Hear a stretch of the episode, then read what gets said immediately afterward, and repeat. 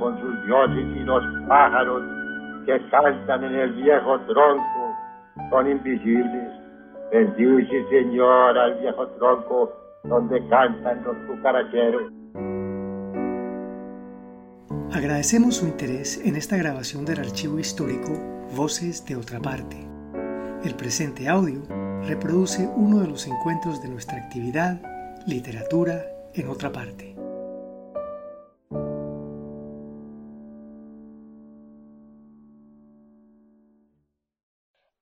Es un proyecto ganador de la convocatoria Unidos por la Vida 2020 del Instituto de Cultura y Patrimonio de Antioquia y la Gobernación de Antioquia. Presentación del libro Bestiario de Beatriz Restrepo Restrepo. Conversación con Gustavo Adolfo Garcés y Luis Germán Sierra. Casa Museo Otra Parte, jueves 23 de marzo de 2017. Buenas noches. Eh, resulta que en 2015 eh, apareció en el Boletín Cultural del Banco de la República una reseña mía sobre el libro de Beatriz Restrepo. Yo escribo reseñas para, para esa publicación y yo no sabía quién era Beatriz, eso me ocurre con, con cierta frecuencia. El hecho es que yo mm, con alegría reseñé, reseñé el libro, apareció luego la publicación y Beatriz se vino de Bogotá a vivir a Medellín. Ella trabajaba en la Universidad de los Andes me quiso conocer, nos conocimos y me conoció por, por la reseña, ¿cierto? A mí me dio mucha alegría conocerla como, como la autora de ese libro. Además que personalmente, como es natural, mm, conociéndola, mm, la alegría de conocerla a ella también. Entonces, eso es lo que yo quiero leer por la invitación de Beatriz, la reseña que apareció en ese, año 2015 en el Boletín Cultural. Lo voy a leer tal como está, eh, que tiene algunos vicios, entre comillas, de reseña. Entonces sabrán disculpar esos pequeños vicios, que es distinto a, a veces escribir una reseña literaria em, a escribir de manera suelta un, ensayo sobre un libro, en este caso, ¿cierto? Eh, aunque yo procuro porque, porque, por, por conjuntar ambas, ambas, ambas maneras, y bueno, eso, eso, eso creo que es lo que es lo que es lo que en mi manera de, ver las cosas habría que hacer. Eh, dice, entre comillas, cápsulas dinámicas para un singular bestiario. Bestiario, Universidad de los Andes, Bogotá 2014. Libro de, libro de poemas. Es la primera obra literaria de Beatriz Restrepo Restrepo, quien trabaja con la literatura todo el tiempo, ya que es profesora de la Universidad de los Andes y ostenta estudios literarios en Francia, amén de que, comillas, se ha especializado en el estudio del lenguaje poético y la poesía colombiana, cierra comillas, etc. Otra, otro asunto es que este, esta reseña fue escrita entonces en 2015. Hoy seguramente hay cosas que son de otra manera. Es grato encontrar una primera incursión así en la esquiva, en la esquiva poesía. En estos textos hay levedad, humor e inteligencia, al menos en una buena cantidad de ellos. Son un, son un poco más de 50 y pienso que su autora no se ha andado con afanes para publicar. Puede incluso que le hubiera hecho falta hacerlo antes, que no le hubiera hecho falta hacerlo antes. Aunque en apariencia revelan una gran elaboración, lo cual, de paso hay que decirlo, es, una de los mayores, es uno de los mayores logros de la buena literatura. Se ven precisos como pequeñas piezas ajustadas a un propósito determinado. En este caso, a la descripción o al apunte sin rodeos de sus, comillas, bestias, que ha hilvanado de a poco en, estricto orden alfabético, quién sabe bajo qué método. Uno que en todo caso no, no deja adivinar asume como bestias lo que comúnmente llamamos bichos, tales como, y aquí vale, y aquí viene parte del contenido de sus títulos, abejas, babosas, cigarras, libélulas, mariposas, moscas, polillas, zancudos, garrapatas, y escribe también sobre animales más, comillas, temibles, como caballo citadino, garzas, gato, perro, toro jarameño, vaca, tigre, etc. Y hay una gracia risueña en casi todo lo que describe de sus bestias, como en Garcilla Bueyera, abre comillas, se pasea sobre el lomo de los bueyes, mira como quien se asoma al paisaje y cree de veras que es dueña de su destino. Juega, le da facultades a la pequeña garza como si hablara de alguien que se sube a una montaña, digamos, a disfrutar el paisaje, pero al final nos hace saber que su indefensión no le basta para ser, comillas, dueña de su destino, cierra comillas. Digo esto consciente de que me tiro en el poema con la intención solamente de resaltar que la autora no es inocente o no toma por inocente a su lector. Al contrario, le pide malicia, como ocurre en Ave Fénix, comillas, su muertecita es igual a una muerte, su resurrección no tiene nombre ni límite. Le pide al lector de manera tácita que conozca el mito del ave fénix y que sepa, el conocimiento es placentero, por tanto que ese ave, comillas, renace de sus cenizas, cierra comillas. Similar ocurre con venados, abre comillas. Llevan el sol en sus espaldas, iluminan el cielo con coloraciones doradas, cuando salen a comer en las tardes antes de caer la noche. Cierra comillas en la página 46. Aunque el pequeño poema tiene gracia en sí mismo y no está exento de misterio, iluminan el cielo con coloraciones doradas. Yo creo que el lector encuentra mayor disfrute en su lectura cuando sabe que a lo que se refiere la autora es al, comillas, sol de los venados, cierra comillas, esa frase hecha que alude a ciertos momentos, de no todos los días, de las cinco o cinco y media de la tarde, de luz terrosa, privilegio momentáneo de los sentidos, y cuyo uso parece darse en muchas partes, aunque encontré una bella explicación de esos atardeceres en Bogotá, en los cuales los venados se daban un gusto especial con el color de la luz, antes, claro, de que todo se llenara de edificios y casuchas por doquier.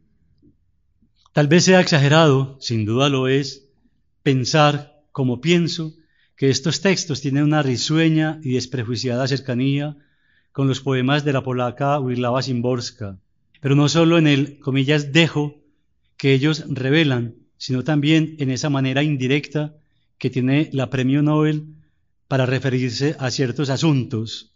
De paso, si el lector no ha leído nada de sus lecturas no obligatorias, que son las reseñas de libros que publicaba en periódicos de Polonia, no puedo sino sugerirle que lea algo de ahí en cuanto pueda.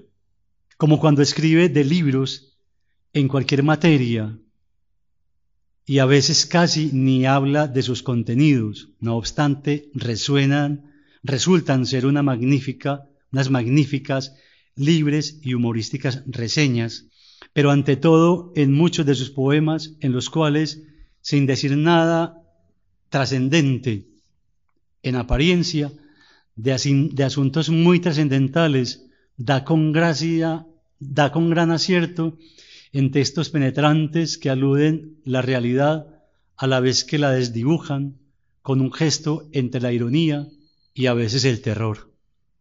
Beatriz Restrepo no se propone escribir un bestiario a la manera de los libros clásicos con los que abundaron como los que abundaron en tiempos antiguos y medievales y que ya no dejaron de producirse a lo largo del tiempo.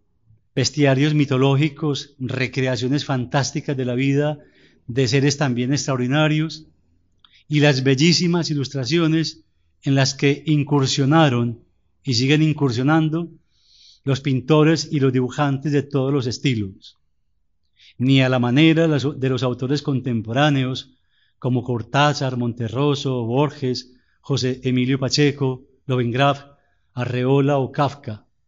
Beatriz Restrepo, que seguramente los ha leído a todos, escribe un, un libro que busca el solaz, el divertimento, la sola imagen que dice cosas que no habíamos pensado de los animales, a veces, comillas, animalitos. Ellos cuentan, cantan, y ella se deja cantar y contar por ellos. Se escudriñan, conversan, se adivinan, y un minucioso azar los reúne en una suerte de concilio cósmico, cierra comillas, dice Alberto Rodríguez Tosca en la presentación del libro. A un zancudo, por ejemplo, lo pone en una disyuntiva casi filosófica, o por lo menos eso es lo que queda al final de su reflexión, la del zancudo, instintiva de sobrevivencia, abre comillas, hacerme el muerto para que no me maten es lo mismo que estar muerto casi siempre, en la página 47. Es el juego lo que parece animar la relación de la autora con, sus diversos animales. Los lleva a situaciones en las cuales no se mueven en su hábitat o en las relaciones previsibles con su entorno. Les dona un destino que ella interpreta a su manera y los hace jugar hacia una condición imprevista como a la babosa, a quien atribuye una condición devastadora, abre comillas, sé de ti por todo aquello que destruye tu paso. Dejas espacios vacíos, caminos en blanco, cierra comillas, en la página 9. Muy distinto al bestiario de Kafka, por ejemplo, quien en tantos de sus textos hace que sus animales trasciendan hacia una condición de extrañeza y misterio, de mundos extraordinarios y ajenos a la simpleza del detalle, como en los leopardos, abre comillas. Los leopardos irrumpen en el templo y, y a sorbos desocupan los cántaros de las ofrendas. Esto se repite una y otra vez hasta que se puede predecir y se vuelve parte de la ceremonia. Cierra comillas. Traducción de Celis Vivas en Microcuentos y Dibujos, Editorial Universidad de Antioquia 2010. Si nos atenemos a las descripciones que nos dan los diccionarios sobre los bestiarios, abre comillas, en literatura medieval, colección de fábulas referentes a animales reales o quiméricos, cierra comillas, tendríamos derecho a pensar que el de Beatriz Restrepo es un bestiario en toda ley. Y más aún, cuando uno lee lo que escribe alguien que conoce bien el tema, el español Ramón López Pintor, quien en comillas bestiario medieval dice, abre comillas, esta estética, podríamos decir pagana, es sacralizada por el romántico, por el románico inicialmente y luego por el gótico, por el gótico y transforma a los animales, sean fantásticos o reales, en alegorías, a la vez que portadores de conceptos abstractos como virtudes o perversiones. Cierra comillas.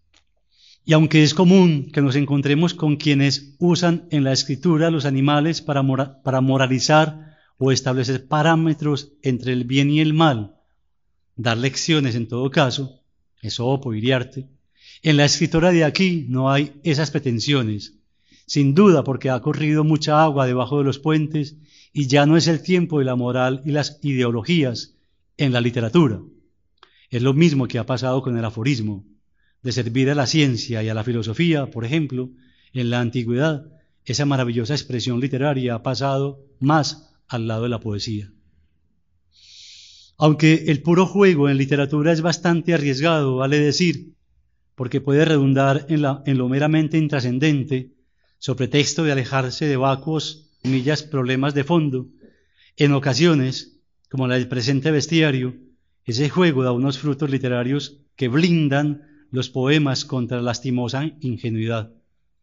La autora logra un primer libro promisorio, antesala de una nueva voz poética con la escasa cualidad de la brevedad, la sencillez y el humor. Hago mías las palabras con que en 1984 iniciará Juan José Arreola de México la presentación de, del pequeño bestiario ilustrado de Arturo González Cosío, para cerrar este comentario festivo. Abre comillas y habla Arreola. Celebro aquí la aparición de unos textos breves, brevísimos, que obligan a meditar largamente. cápsulas dinámicas encierran el poder de la semilla capaz de brote y desarrollo hasta donde alcance nuestra cabida espiritual. Cierra comillas, en prosa dispersa, Juan José Arreola en Conaculta, México 2002. Eso es todo, muchas gracias.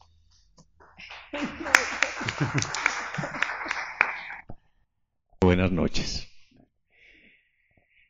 A mí me parece que es, del caso también mencionar algo, un estímulo muy, muy especial que tuvo Beatriz con este libro y fue que Bestiario hizo parte del grupo de libros finalistas en el Premio Nacional de Poesía del Ministerio de Cultura del, año 2015.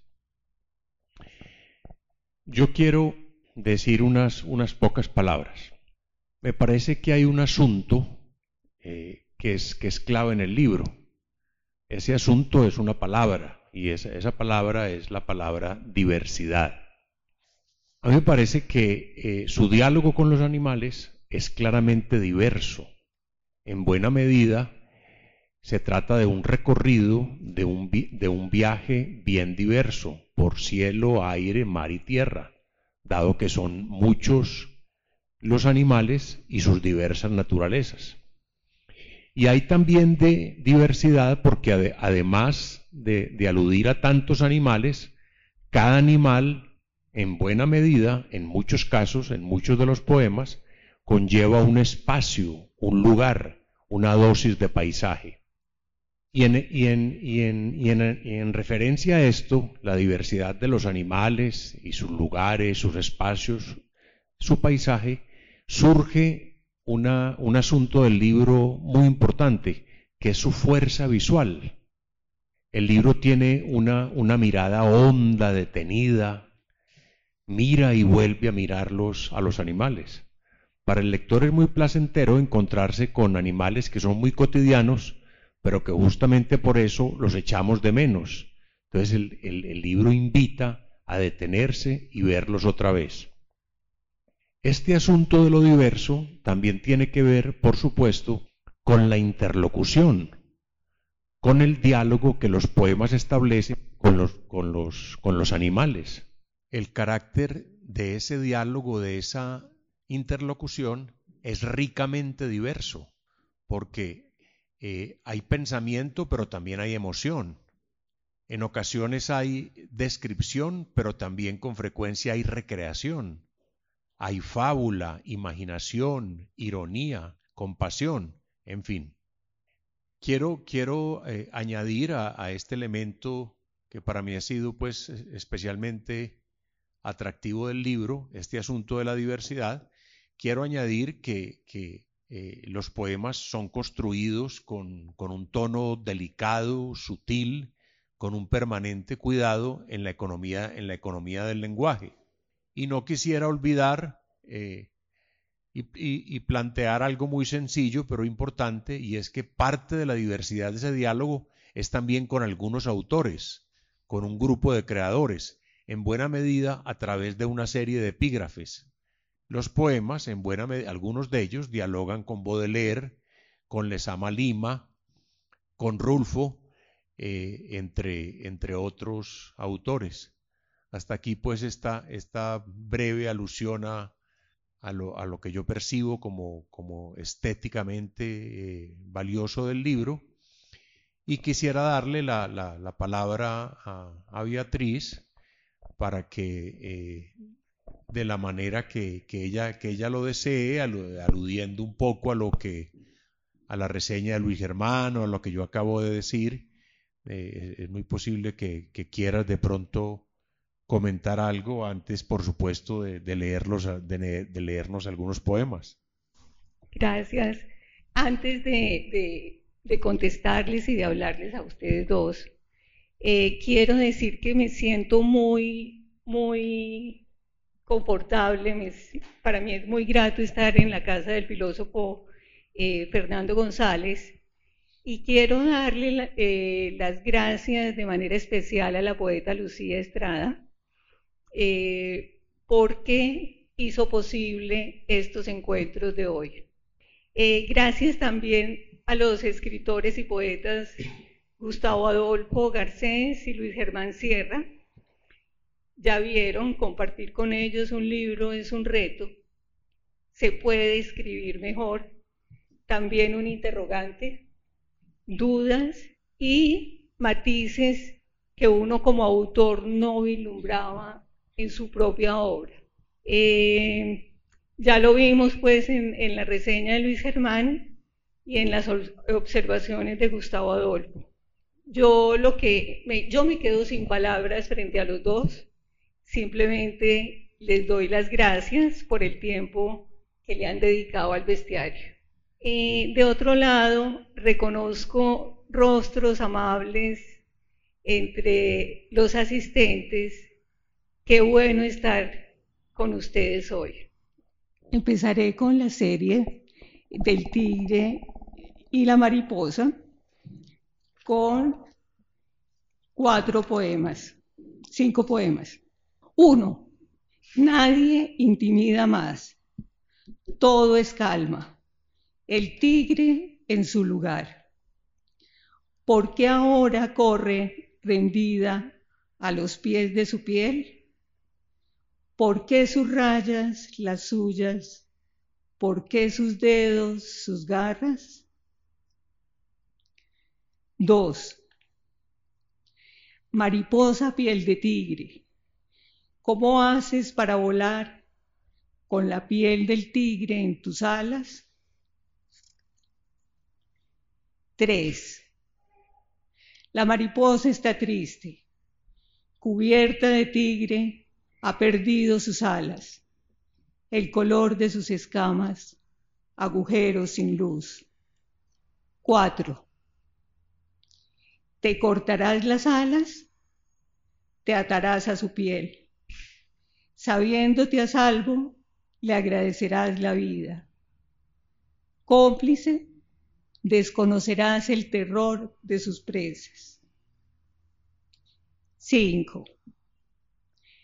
Tigre negro, pardo oscuro, gran gato, tigris tigris de Bengala, invisible, sigiloso, te llevaré a la arena hasta herirte de muerte en el silencio, para que la astucia y la fuerza, las emboscadas sorpresivas, la agilidad de tus músculos tras la presa, sean tan solo un grano más perdido, dorado en el redondel del circo. Paso a la serie de las vacas. Dos poemas. Epígrafe.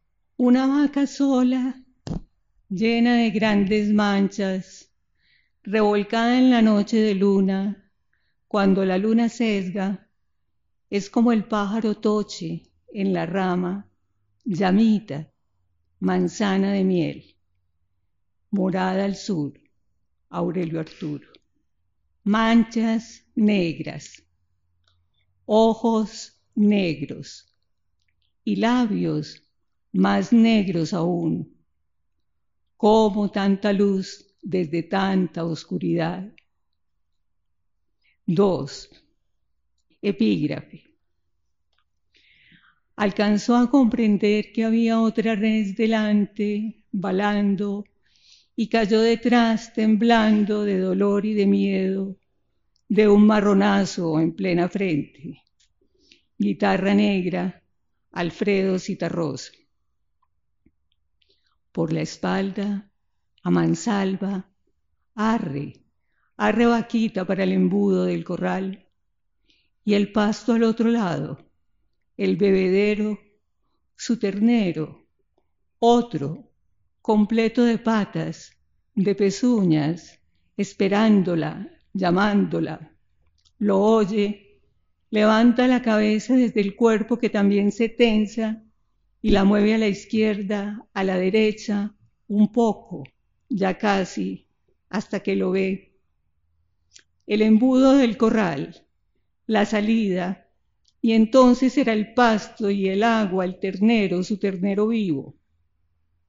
Entra y se tambalean las varetas, retumban los cascos. No comprendes que va otra red delante, que cayó temblando de dolor y miedo. Ahora solo su piel de manchas blancas y negras y pecas azules, o eran doradas, azules, doradas. De la serie Caballos, dos poemas. Uno. Caballo en hierro, sin ojos, sin sudor, sin esa piel entre labios y hollares, en silencio, sin resuellos. Dos. Caballo citadino. ¿En qué momento, caballo estrellero, pierdes horizonte entre orejeras, doblas la mirada, transitas colinas sin memoria, de la serie Perros, dos poemas. Uno. Van arremolinados en un solo pelambre que hiede, en un solo aullido, dando vueltas entre ellos. Se muestran los dientes y gruñen, no es al frío ni a la lluvia. Tratan de alcanzar la coli, pero ella se sienta para evitarlos. Son muchos, seis o siete perros que la asedian y la tumban para forzarla por partes. Se queda allí, en el suelo, la mirada perdida, esperando que todo le acontezca a pesar suyo. Abre los ojos y ya no ve una baba espesa le asfixia la cara. Dos, buscaba agua debajo de un árbol, charco de desechos. Bebía con sed y se miraba a lo lejos. Buscaba un lago.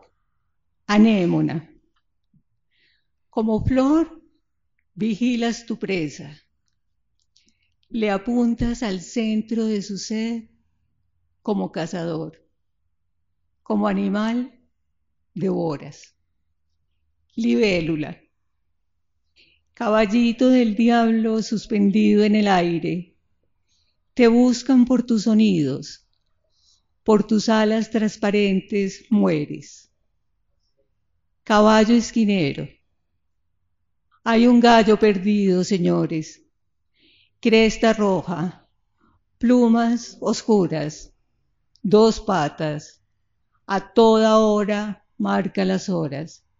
Si lo ven, díganle que aún se encuentra en su esquina, que su canto confuso es eco y silencio, nada más. Cerdos.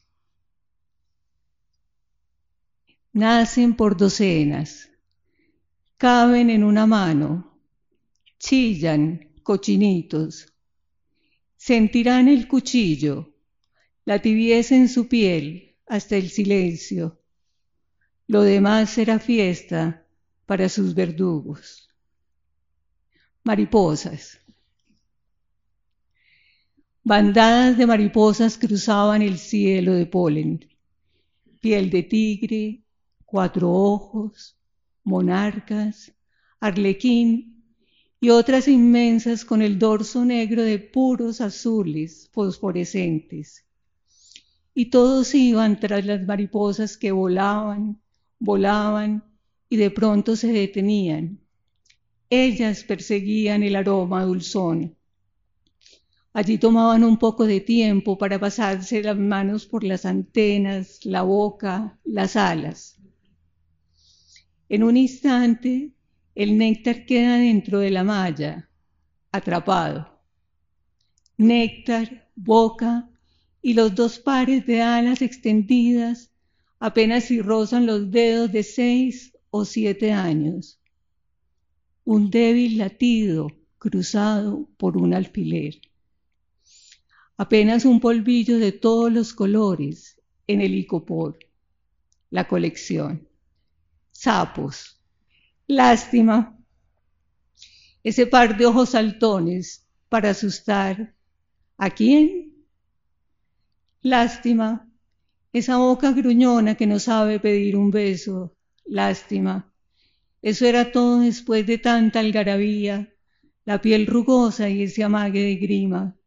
¿En qué quedan las noches, las tuyas y las noches profundas de todos los sapos? Para terminar, Tortuga Galápagos. Te dirigías al bebedero, dicen quienes te encontraron. ¿A beber qué? Con más de cien años, querido George, sin otro hermano aparte de ti mismo, ¿a quién buscabas?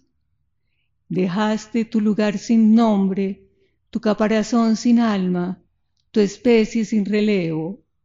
El vacío se extiende, corre la voz, los animales están alerta.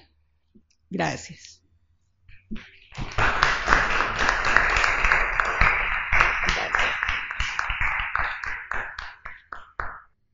Yo quiero preguntarle a Beatriz algo que no le he preguntado.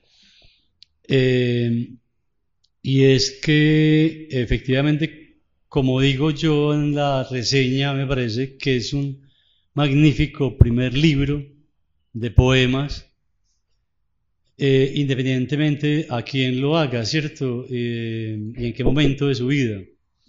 Pero sabiendo quién es Beatriz y de dónde viene, qué ha hecho en la vida, y sabiendo que este es su primer libro, yo, quería preguntarle, siempre he tenido esa curiosidad, en qué momento decide ella que va a escribir un libro de poemas. porque ha corrido mucha agua debajo de los puentes, eh, cuando, cuando toma una decisión. Este libro aparece en 2014, ya dijimos, y Beatriz ha hecho muchas cosas en la vida, sobre todo relacionadas con la docencia, con la enseñanza de la literatura, con el estudio de la literatura, con el conocimiento de la literatura. Em, ¿En qué momento y por qué eh, decide que escribe un libro de poemas? Y lo digo es porque, porque, porque a, a mí no deja de intrigarme mucho que un primer libro salga con, la contundencia, digamos, entre comillas, de un libro como estos, en el sentido de la brevedad, la levedad y yo digo lo risueño de, los textos, ¿no es cierto? Combinar eso no eh, es, es, una vida de trabajo con el poema. Me encanta la pregunta. Empecé a escribir el libro cuando se me apareció un zancudo. un zancudo que estaba en la cocina y cada que yo iba a la cocina estaba el zancudo en el mismo punto. No importaba la hora, a la hora que fuera. Él siempre estaba allí y no se había movido un milímetro. Y de pronto yo me di cuenta que yo estaba igual que el zancudo. No me había movido un milímetro. y sentí como cierta rabia con no conmigo, sino con el zancudo. Entonces le hice toda la transferencia de, mi problema, de mi parálisis, al, al zancudo. El poema dice, hacerme el muerto para que no me maten es lo mismo que estar muerto, casi siempre. Y yo me estaba haciendo la que no era conmigo y que no me tenía que mover entonces cogí mi libro, mi cuaderno de apuntes, que siempre he tenido mi cuaderno de apuntes para escribir toda la vida, y lo aplasté contra el zancudo. Y sentí que me había movido. Literalmente. Literalmente. Me despertó el zancudo y, y, le escribí el poema al zancudo. Y empecé a escribir el, libro eh, de poemas no porque lo hubiera empezado en ese momento, sino porque empecé a revisar como entre mis manuscritos y fui recopilando poemas de 10, 20, 30 años atrás. Eh, empecé a escribir y empecé a, mirar el mundo a través de los animales. Eh, me empezaron a afectar de, una manera particular. Yo vivía eh, cerca de la Plaza de Toros en Bogotá y, un gallo empezó, yo sentía que el gallo cantaba a todas, a todas horas.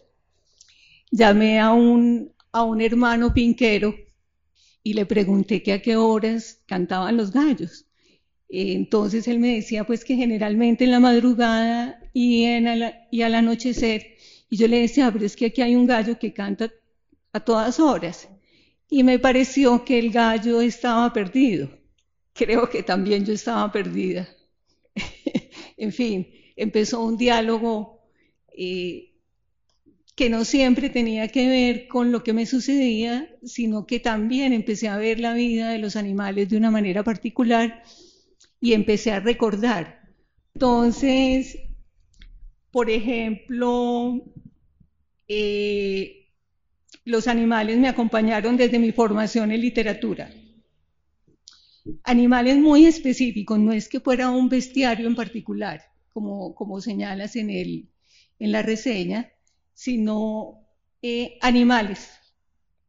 Por ejemplo, eh, debo de leer del libro Las Flores del Mal, hay un, un poema que se llama El Cisne y dice así, en dos estrofas.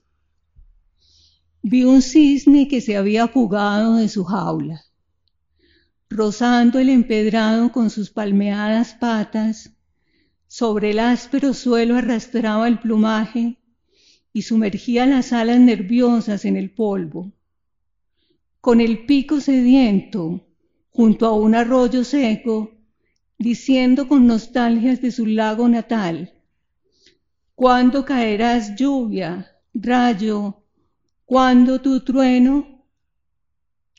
para mí ese cisne pues eh, marcó, marcó un diálogo con, con otros animales de Aurelio Arturo, que también me acompañaron durante 30 años de estudio, 20 años.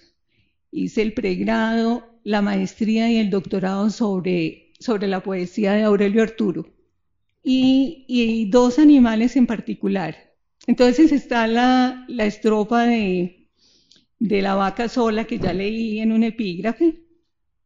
Y hay también en la cuarta parte del mismo poema Morada al Sur, otra referencia a un animal que dice, y junto al árbol rojo donde el cielo se posa, hay un caballo negro con soles en las ancas, y en cuyo ojo líquido habita una centella. Este poema lo escuché yo por primera vez en la Universidad de los Andes. Yo no sé si ustedes conocen la Universidad de los Andes. Es una universidad que queda en una loma y hay muchas escaleras. Eh, y yo de pronto tuve eh, la epifanía de ver por la ventana del, salón de clase donde se estaba leyendo este poema, de ver a un caballo y a una vaca, y los vi con mucho agrado, me sentí, sentí como que estaban en el lugar que les correspondía. Lo que no ocurre, por ejemplo, en la facultad, en, la Universidad Nacional en, Bogotá, donde hay una facultad veterinaria y hay potreros con vacas y con caballos. Pero los Andes es particularmente especial, pues, para uno tener estas epifanías por la ventana. Eh, otro poeta de la literatura es Álvaro Mutis. Yo podría citar todo el poema de La Creciente. Es que es muy hermoso. Y eh, traje solamente tres, tres rengloncitos. Sobre el lomo de las pardas aguas bajan naranjas maduras, terneros con la boca bestialmente abierta, techos rojizos, loros que chillan sacudidos bruscamente por los remolinos.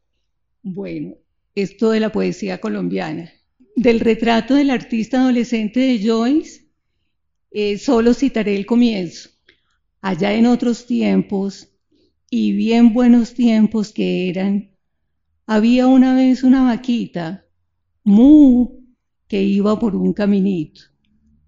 Los libros también de infancia. todo el mundo de los animales, los dos tomos y muchos otros. Desde mi formación en biología, lo saben mis compañeros biólogos que están aquí. Hay, por ejemplo, un poema que es Sangalopsis. No es la mariposa de alas encendidas bordeadas de negro, tampoco la pupa, caparazón rayado que anuncia sus alas. Es la larva, más tarde pupa, más tarde mariposa, Devora el follaje del árbol Croton bogotensis. Cadáveres caen a su paso, hojas huecas, venas vacías, huellas del árbol, la larva, la pupa, la mariposa. Desde mi propia experiencia, entonces, resulta que en la materia de mi casa había una babosa. Yo no sabía que era una babosa, me fui para, para un vivero con la hoja a preguntarle pues al señor especialista quién estaba detrás de, ese desastre, me aclaró pues que era, que era una babosa y entonces escribí el poema. Y también escribí porque en mi infancia, en la finca de mis padres, en Tierra Caliente, eh, pues fueron las primeras metáforas con patas, con alas, con escamas que yo, que yo tuve. Eh, están las mojarras, que ojalá tuviéramos tiempo de leerlas, no sé. Las garzas, eh, que puede parecer de pronto hasta cursi, pero me encanta. Vaca ciega y cerdos. Mojarras. El aire movía los hilos de luz. Eran hilos y eran de luz. Y en la punta chapaleando un manojo de escamas plateadas Puedo jurarlo. ¿Quién mira si las mojarras saltan otra vez, como otras tantas, entre los tamarindos? Y las garzas, que tiene que ver mucho con, con este poema de la creciente de Álvaro Mutis que, que leí ahora tres, tres rengloncitos. Atrás el río siempre bajando, Detrás del angeo, el río. En el atardecer, también el río. Cielo y estrellas. Viento, algarabía. Loros, guacamayas y pericos. Era la fiesta en el playón. Y de pronto las alas lentas de las garzas se cruzaban por lentas y por blancas.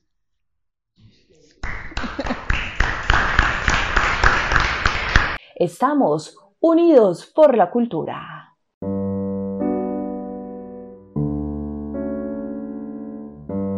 Y solo con sus dioses y los pájaros que cantan en el viejo tronco son invisibles. Bendice, Señor, al viejo tronco donde cantan los cucaracheros. Agradecemos su interés en esta grabación del archivo histórico Voces de otra parte. El presente audio reproduce uno de los encuentros de nuestra actividad Literatura en otra parte.